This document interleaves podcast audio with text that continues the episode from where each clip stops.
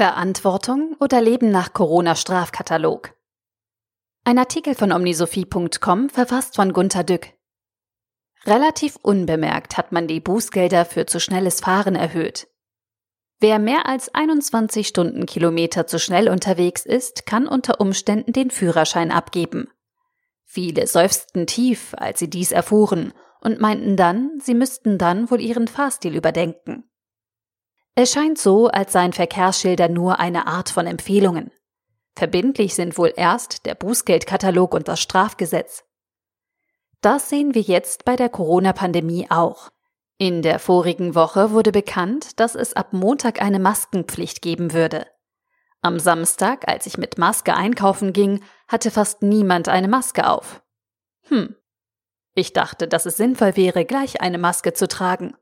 Wir waren dann noch in einem großen Pflanzenmarkt. Fast keine Masken. Beim Profibaumarkt in Neckargmünd.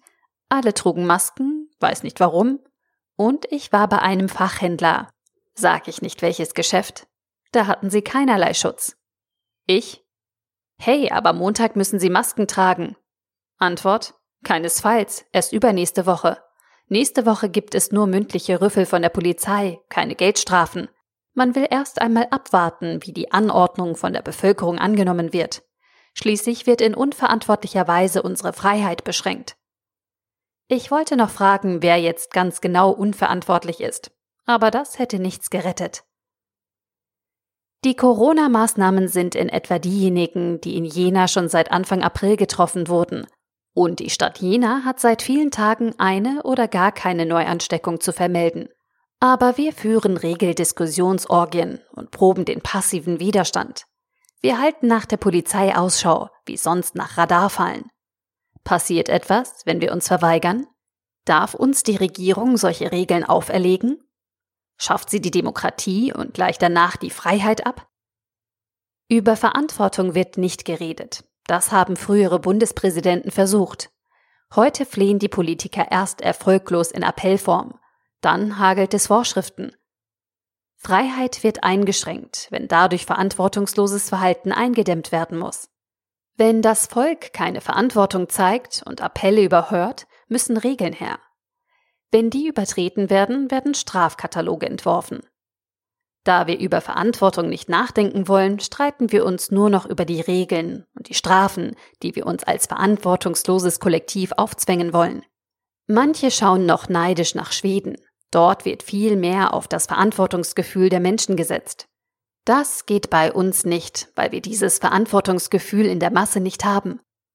Aber auch die Schweden scheinen sich zu überschätzen. Sie verzeichnen seit einigen Tagen ca. 700 Neuinfektionen pro Tag bei 10 Millionen Einwohnern. Das ist so, als hätten wir in Deutschland 5600 Neuinfektionen bei 80 Millionen Einwohnern. Mama, wie lange darf ich auf der Party bleiben? Bis 23 Uhr. Papa, das ist zu kurz. Ich bin für 22 Uhr. Wieso? Menno, andere dürfen länger. Das sind unverantwortliche Eltern. Aber Luca von nebenan? Der ist ausgesprochen vernünftig. Du bist das nicht. So wird der Deutsche aufgezogen, mit Regeln. Man muss Regeln setzen. Kinder brauchen Grenzen. Am besten ist eine klare Ansage. Die Einhaltung der Kindespflichten ist wichtig. Das Kind muss sich einordnen lernen. Jeder hat Pflichten.